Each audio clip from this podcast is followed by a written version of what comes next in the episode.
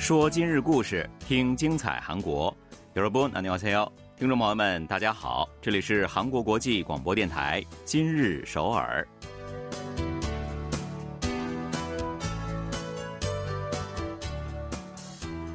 聚焦今日首尔，体会当下韩国。让我们带您走遍韩国的每个角落。让我们把最真实的韩国送到您的耳边。大家好，我是主持人朴龙军。 听众朋友们好，我是主持人易贤，很高兴与您相会在今天的今日首尔。嗯，在韩国啊，哪一个城市最为宜居呢？那前不久呢，雇佣劳动部就发布了二零二一年各地工作与生活平衡指数报告。工作和生活的平衡呢，已经是现代人追求的重要目标之一了哈。那到底哪一个地区指数是最高的呢？想必大家也很好奇吧。我也很好奇呢。嗯，这个指数报告啊，由雇佣劳动部委托女性政策研究院进行，从二零一七年开始定期发布了。评估呢，主要针对工作、生活、制度、地方自治团体关注度等四个领域进行。具体指标呢，包括劳动市场。休息时长、弹性办公制度的引入，以及家庭和休闲活动情况、育儿假使用率、托管及教育设施的配备情况等等。嗯，那从整体上来看的话呢，全国平均工作与生活平衡指数是五十四点七，这个比前一年上升了一点三啊。这算是一个比较好的现象吧？是啊，有了进步嘛。嗯，那么根据报告啊，平衡指数最高的城市呢是釜山，平衡指数是六十四点一。这座海滨城市啊，在四个领域的得分呢均高于其他地区，在地方自治团体关注度一个领域的得分呢尤其突出。嗯，我猜的比较对，我觉得首尔应该不会是第一位的。当然了，首尔的排名也很高啊，它是排在第二位的，是六十二。那其次呢是世宗市、大田市、庆尚南道等市以及道。那庆尚北道呢拿到了四十七点三，得分是最低的。所以啊，从这次调查来看的话，釜山是韩国最宜居的城市了。没错啊，那这么聊着聊着啊，突然就很想去釜山看一看了。我觉得冬天的大海呢也应该非常的有魅力吧。对呀。好的，那就让我们先把对釜山大海的向往放一放，先一起走进今天的今日首尔来看一看。本期节目有哪些内容要跟您分享呢？好的，从今年起，韩国各航空公司纷纷减少或取消机内广播，抱怨坐了一趟飞机，听了一路广播的乘客们，这下可以让耳根清静些了。始华地区曾被看作是只顾开发、无视生态的败笔，现在却已经摇身一变，成为了大富岛旅游文化的排头兵了。始华湖的风光到底有多美呢？如果你也像整形外科教授洪中元一样，觉得健身房太枯燥，自行车有危险，不妨试试他的健康秘籍——生活型登山。怎样才能把登山融入到生活当中？那经常爬山又有什么好处呢？让我们一起走进今天的今日首尔。稍后呢，就跟您好好的聊一聊。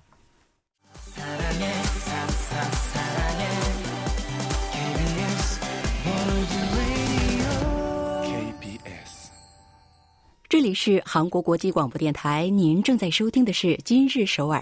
不知道各位听友乘坐飞机出行呢，是否有这样的感受啊？机内广播似乎有点多。对，起飞前、航程中、落地之后呢，都有。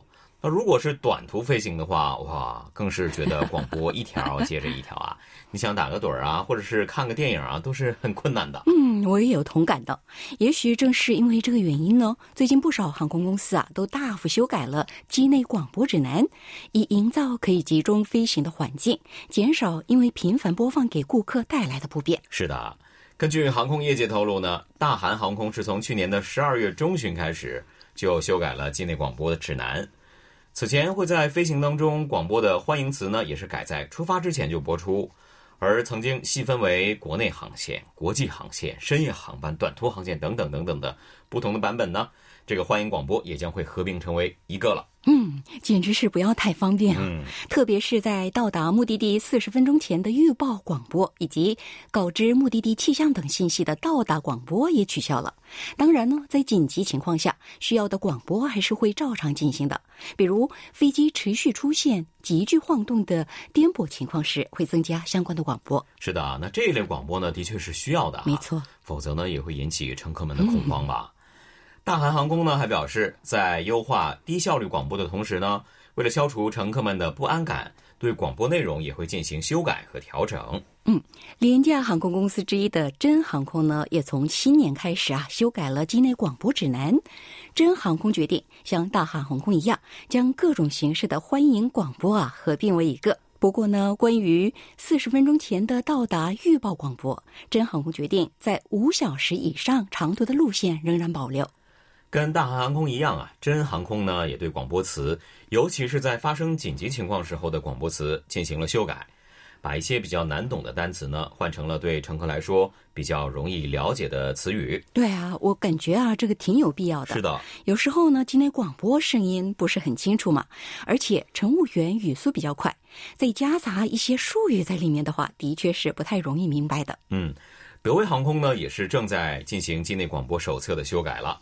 他们计划呢，只在四小时以上的这样的航线当中进行到达预报广播，短途航线呢将会取消这一广播了。嗯，那么为什么很多航空公司啊会有这样的改变呢？其实啊，对机内广播进行修改啊，是部分乘务员以及乘客们一直在要求的事项。有不少飞行乘务员认为啊，对他们来讲，频繁的机内广播反而啊妨碍了对飞行的集中。嗯，还有一些人指出呢，在座椅背后的屏幕上啊也会显示到达的相关信息嘛，所以呢。通过广播来提醒，其实也是一种低效率的重复了。嗯，的确是啊，在飞机上广播这类信息啊，并不能提供多少帮助的，甚至呢还会惹恼一些正沉浸在电影里的旅客。对，我有很多次是这样的，是因为进行机内广播的时候啊，座位背后的显示屏幕画面上就会被中断。嗯，就好像在看电视剧里插播一些广告一样的感觉。那看电视剧呢，你还可以换台。但是在飞机上看电影的时候，你只能束手无策的去等待着这个广播的结束，这的确呢挺让人觉得有些懊恼的哈。是啊，还有一些空中飞人们想要利用飞行时间休息一下，或者是小睡一会儿，但是呢，各种起飞广播、餐前广播、服务广播、落地广播等等连发轰炸，肯定是睡不了好觉的。所以说呢，航空公司就决定减少不必要的广播，那尽量少一些去打扰乘客们哈。一位国内航空公司的机长表示，之前呢，各航司为了塑造本公司的形象，推出了各种各样的机内广播。但是呢，最近有很多的航空公司从提高效率的角度来出发，开始修改各种机内广播了，来减少或者是取消不必要的广播，并且呢，对那些难以理解的内容加以修改，让乘客们的飞行体验更加的愉快。马上就要到来的春节小长假，一定有不少人会乘坐飞机出游的。到时候大家不妨留心下，航空公司的机内广播是不是有了变化？这些变化是不是让您更满意？嗯，应该会更满意的。好的，一起来听一首歌曲吧，是由 Melomans 带来的，是爱情吧。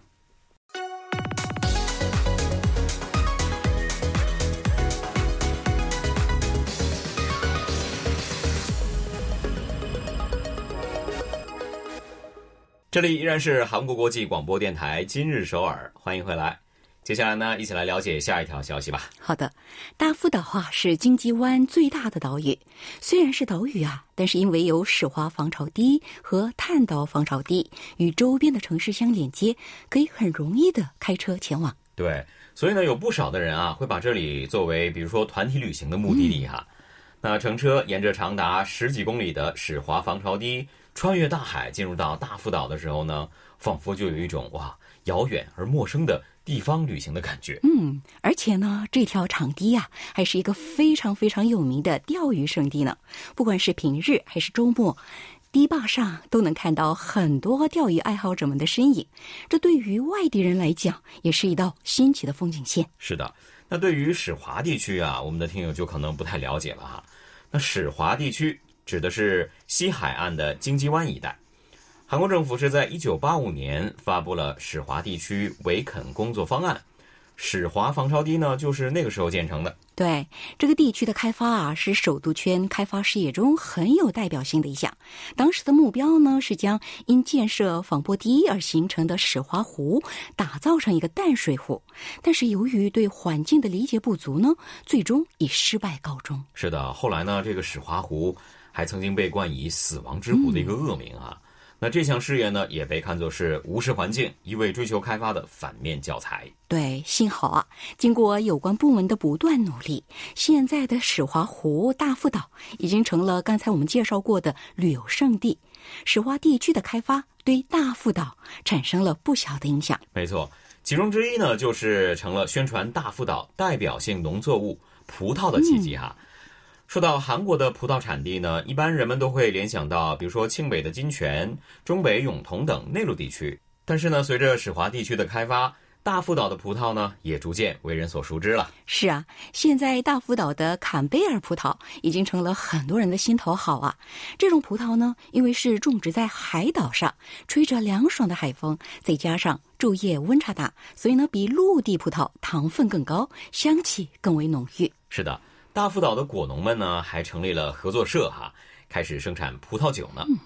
鞍山市呢，也从一九九五年开始就举办起了大富葡萄庆典，这也吸引了不少的游客。嗯，那为什么是鞍山市举办大富葡萄庆典呢？嗯，其实啊，从地图上看的话，你会发现大富岛和鞍山市似乎相距甚远，但是大富岛却隶属于鞍山市。那这座岛屿呢，原来是隶属于翁金郡的。和京畿道产生物理联系呢，也是因为我们刚刚提到的始华防潮堤建成带来的结果。那据说呢，当时附近的始兴、华城也是候选地之一了哈。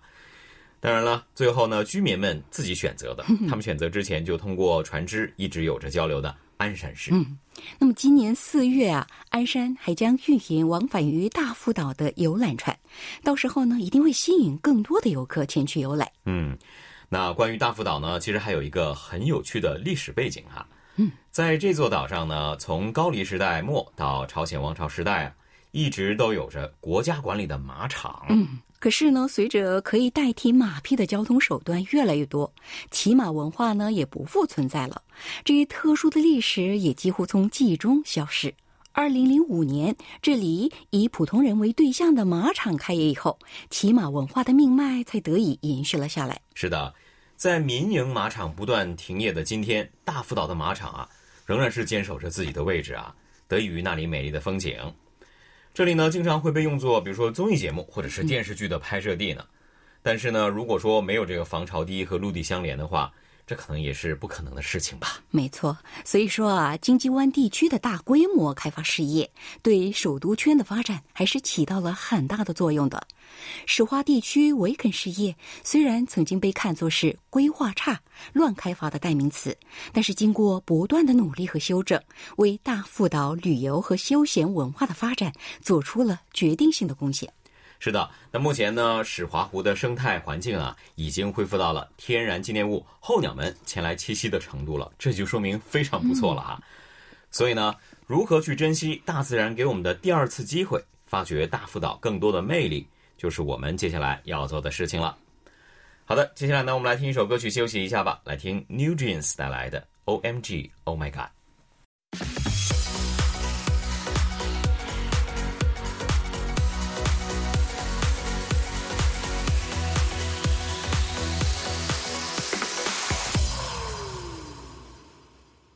里依然是韩国国际广播电台今日首尔，又到了每周二的健康榜样时间了。嗯，上期节目呢，我们介绍了又一种在日常生活中就可以实践的健身方法——爬楼梯。不知道听友们有没有付诸行动了呢？今天呢，我去办公室拿稿子的时候也是爬楼梯上的楼，希望呢我也能够坚持下去吧。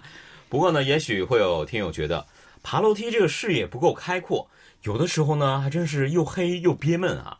那么您可以参考一下今天我们要为您介绍的医学教授洪中原的生活型登山法。嗯，洪教授啊是一位整形外科医生，他四十刚出头的时候啊去体检，他在填写问诊表的时候呢，有一项提问给了他当头一棒。嗯，你一周会做几次会感到呼吸急促的剧烈运动呢？这一棒我也挨过，去年挨的，因为笔尖下要写出这个零啊。那这个零呢，也是让他意识到了自己对于健康管理的疏忽，于是呢，他就开始锻炼身体。最先呢，他选择的是健身房，结果呢，他发现自己也只是在跑步机上一边看电视一边呆呆的走路而已。嗯，我想很多人是这样的吧。他觉得健身房啊太枯燥了，于是呢，接着开始慢跑。不久之后，他又发现膝盖软骨呢有了问题。后来，他曾经考虑过骑自行车，但是又因为骑行的危险性，不敢轻易尝试。那么，作为一名整形医生啊，他见过太多太多因为骑车摔伤。导致脸部严重受伤的病例。嗯，那这时候呢，他就想起了自己从小就很喜欢的大山啊。正好呢，他工作的医院后面呢就是鞍山。嗯，这个山呢，山势不高，一个小时就可以走个来回。我去过好多次呢。哦，这便是他生活型登山的开始。是的，那为什么叫生活型登山呢？因为爬山啊，已经渗透到了他的生活当中了。他是只要有时间就会抬脚就走，上班路上、下班路上。甚至手术间歇，那当然还有周末，基本上呢都会每周爬个四五次的山。嗯，这样坚持爬山的效果是非常显著的。虽然他从事的是高强度的工作，但是自从开始爬山以后呢，平时几乎感觉不到疲劳。这个真的很厉害啊！所有的现代人都在为慢性疲劳而感到苦恼吧？那洪教授总结了几个自己的爬山心得，我们呢也来给大家介绍一下吧。好的，首先呢是没有必要慕名登山。嗯，他说了，把爬山生活化，我们需要的不是以高度、风景知名的名山，而是就在身边，只要有时间就可以前往，用一两个小时就可以爬完的小山。对，其实对于新手来说，名山还真的不太好爬的啊。那另外呢，就是没有必要在登山装备。尤其是服装上花费太多心思，因为呢，长城就是说走就走，所以呢，你穿着一般的棉布裤子、衬衫其实都可以的。鞋呢，其实也没有必要一定是登山鞋，除非你去爬那种很险的山。对，那么舒服的运动鞋就行了。不过呢，他强调一定要带护膝，尤其是气温比较低的冬天，护膝不仅能保护膝盖啊，还能保温。第三点呢，就是你爬山的时候呢，一定要去调整自己的呼吸。速度要保持到稍微感觉到有一些气喘的程度就可以了。那还有就是累了呢就要休息，大体上是每爬十分钟就休息一分钟，这是比较好的节奏。没错。那么最后一点呢，就是要尽量享受爬山的乐趣。洪教授喜欢一个人爬山，每十分钟休息的时候呢，他就会掏出手机来拍照。他说啊，自己喜欢记录四时风景。回头再看，也会感觉非常治愈。嗯，这可是医学教授的心得啊！大家赶快拿出小本本，把它给记下来哈。生活圈附近呢就有山的朋友们，也是可以尝试一下洪教授的这些方法的。好的，就让我们一边相约下一周的健康榜样，一边为您送上今天的最后一首歌曲了，是由 Big Nutty 和十厘米演唱的《刚好十厘米》。也感谢各位收听今天的今日首尔。我和龙军在这里就跟大家说再见了。嗯，听众朋友们，여러분안녕히계세 요。 안녕히계세 요。